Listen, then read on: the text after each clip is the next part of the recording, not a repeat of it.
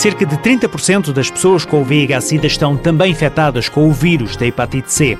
A médica Cristina Valente, do Centro Hospitalar de Coimbra, afirma que a gravidade da doença é acentuada na presença dos vírus em simultâneo. Quando o vírus C coexiste com o VIH, as, as virémias, as, a replicação deste vírus é muito maior, logo subentendo o quê? Que a lesão hepática, a lesão do fígado vai ser muito maior, a progressão da doença vai ser muito mais rápida. São casos de desenvolvimento de cirroses e de cancro do fígado mais rapidamente e em idades mais precoces.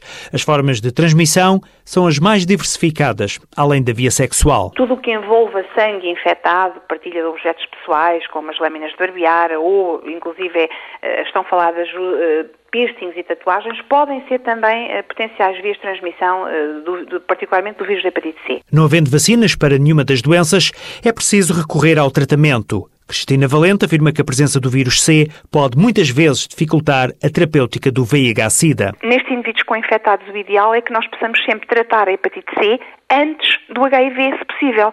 Porquê? Porque o vírus C tem cura. Né, não é em todos os casos, mas em cerca de 50% dos casos tem cura.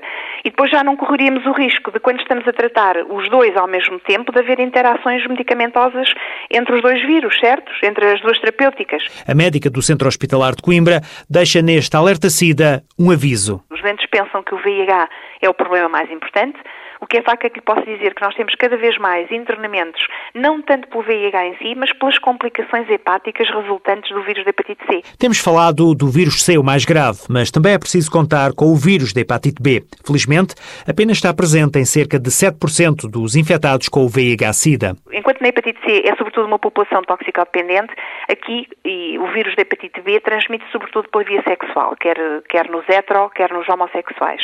Mas tal e qual como na co-infecção pelo vírus C, a doença é, quando existe o vírus uh, da SIDA e o vírus da hepatite B, a doença é também mais agressiva. Por essa razão, Cristina Valente termina a dizer que é fundamental fazer um rastreio nos infectados com o VIH para despistar as hepatites e resolver-lhes menos um problema.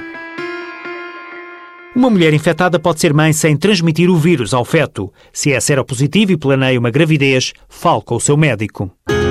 Alerta SIDA uma parceria TSF, Associação Portuguesa para o Estudo Clínico da SIDA, com o patrocínio Bristol Myers Squibb Farmacêutica.